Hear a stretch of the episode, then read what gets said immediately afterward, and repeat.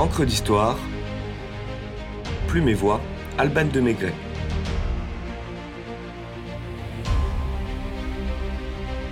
Le fabuleux feuilleton de Vivant Denon.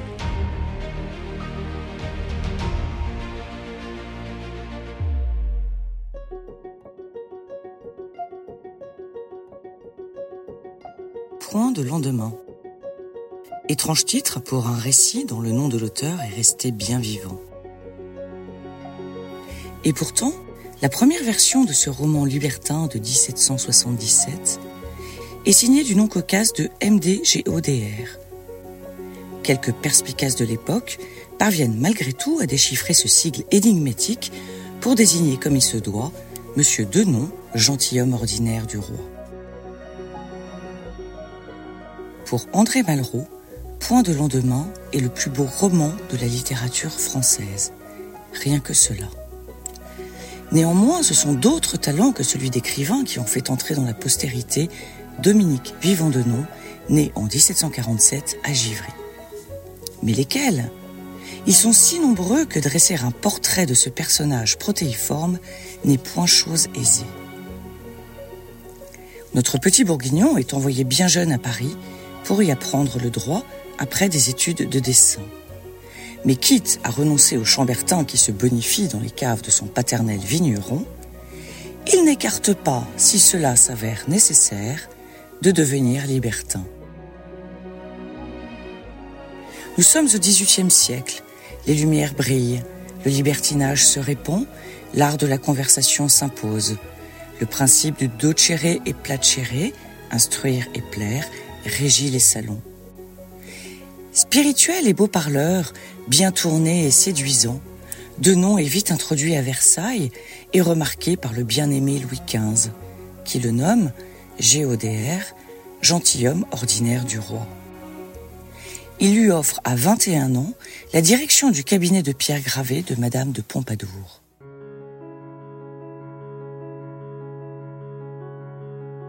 Et ce n'est pas rien pour un jeune provincial de petite noblesse fraîchement arrivé à la capitale. Certes, son inspiration comme dramaturge n'a pas réellement marqué les esprits, avec Julie ou Le Bon Père, joué à la Comédie Française en 1769, mais ses dons de graveur s'avèrent un véritable tremplin dans un ancien régime qui joue ses dernières belles cartes. Entré dans la sphère convoitée des hommes de confiance du roi, le voilà nommé secrétaire d'ambassade à Saint-Pétersbourg, sous la protection de Charles Gravier de Vergennes, futur ministre des Affaires étrangères de Louis XVI. Une place de choix pour un Français dans la Russie de Catherine II la Grande, admiratrice invétérée des Lumières déjà vacillante. La tsarine se veut éclairée et ne jure que par la grandeur française. Montesquieu, son philosophe de prédilection, s'est déjà éteint. Mais Diderot compte parmi les hôtes de l'impératrice lors du séjour de notre diplomate en herbe. En 1774, Dominique est expulsé de Russie suite à une affaire rocambolesque visant à sauver une jeune Française, actrice et espionne. Malgré le rapport rendu à l'ambassadeur de France, Vivant de Nom n'est pas exclu des affaires politiques souterraines. Après la mort de Louis XV et l'avènement de Louis XVI, il rejoint Vergennes, en Suède d'abord, puis part pour une mission en Suisse où il rencontre Voltaire, déjà octogénaire.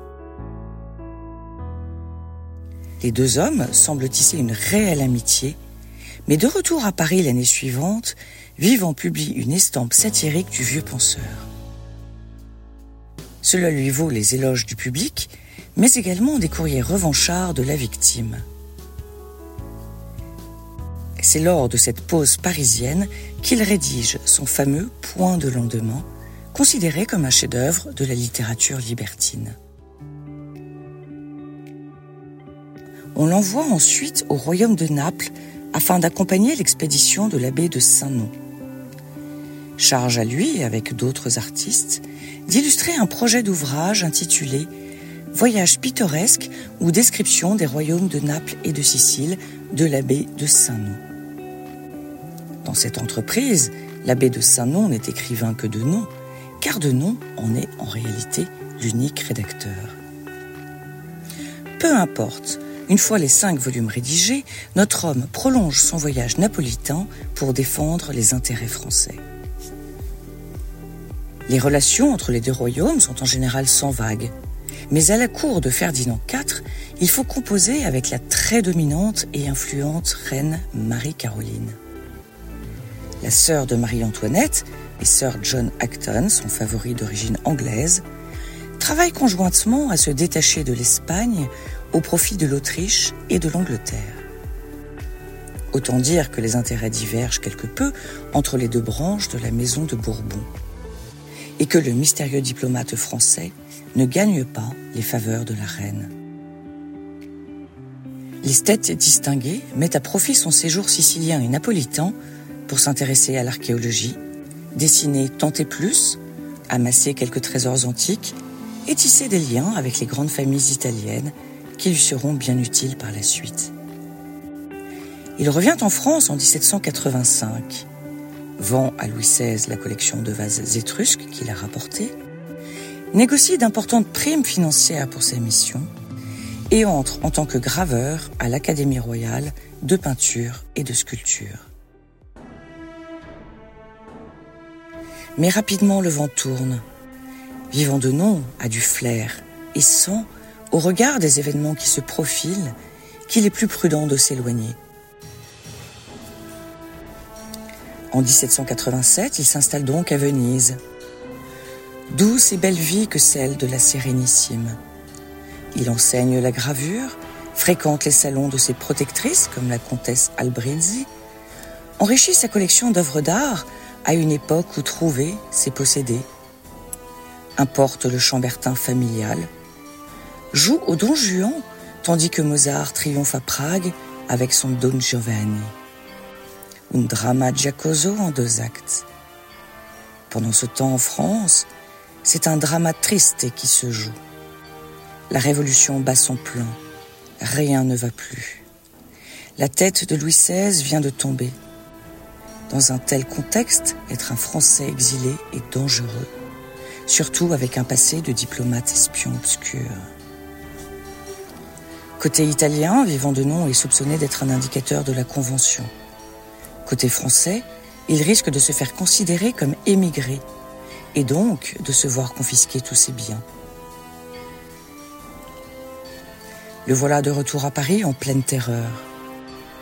Avec l'aide du peintre Jacques-Louis David, il échappe au sort des émigrés et rencontre secrètement Robespierre aux Tuileries dans les appartements de Marie-Antoinette. À l'issue de l'entrevue, il est engagé comme graveur national.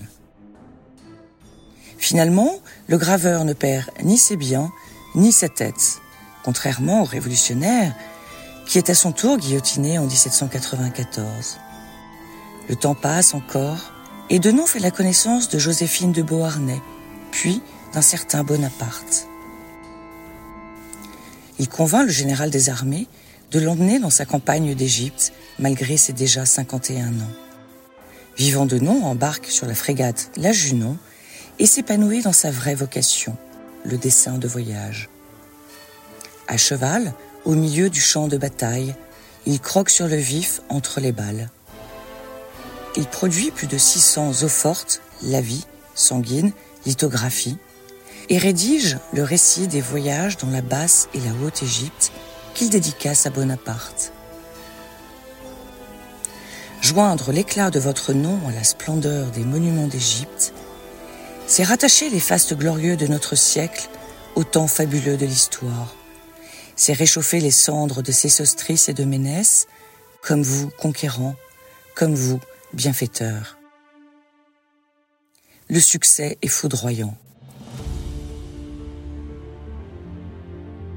De retour en France en 1802, le premier consul le nomme directeur général des musées. Où va Napoléon? Dominique le suit. Où combat le futur empereur? Le graveur ramasse et amasse tableaux ou sculptures. Avec l'emballeur de Napoléon, on est à deux doigts du trafic d'œuvres d'art. Mais parfois, malgré tout, les œuvres sont achetées, avec de l'argent de surcroît surtout si cela peut renflouer les caisses d'amis ou parents proches, à l'instar de la collection antique du prince Borghese, beau-frère de Napoléon, mari de Pauline Bonaparte. Certains des trophées rejoignent le musée Napoléon au Palais du Louvre, dont Vivant de Nom a été désigné directeur. D'autres sont réquisitionnés à des fins personnelles par des proches influents. L'œil de Napoléon participe à l'érection de la colonne Vendôme et à la construction de l'arc de triomphe du carrousel du Louvre. Mais sa véritable passion demeure le Louvre, le plus beau musée de l'univers selon ses propres termes. Il s'y corps et âme, même s'il faut composer avec la valse du pouvoir. Consulat, empire, première restauration, 100 jours, seconde restauration. Les temps changent en effet. L'aimable Monsieur Denon, comme l'appelait Stendhal, doit se résoudre à restituer à leur pays d'origine quelques œuvres d'art qu'il avait subtilisées ici ou là. À son grand désespoir, comme en témoignent ces mots. Il avait fallu vaincre l'Europe pour former ce trophée. Il a fallu que l'Europe se rassemble pour le détruire. À la mort en 1825 du désormais baron vivant de nom, L'inventaire de ces appartements du quai Voltaire laisse le notaire sans voix. Des Bruegel, Rubens, Van Dyck, Rembrandt, Titien, Véronèse, Raphaël et le Gilles de Watteau tapissent les murs.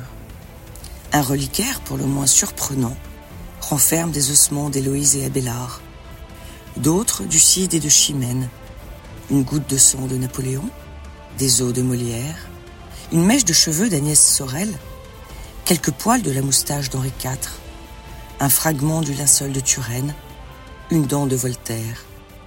Et l'on se souvient que le philosophe en avait une contre lui. Étonnant personnage que ce vivant de nom, qui a traversé tant de régimes politiques et tant de pays. Graveur de renom, diplomate informel, espion au grand cœur, célibataire aventurier, homme de goût, courtisan effronté, archéologue libertin, écrivain collectionneur, administrateur de talent. Il fut tout cela à la fois.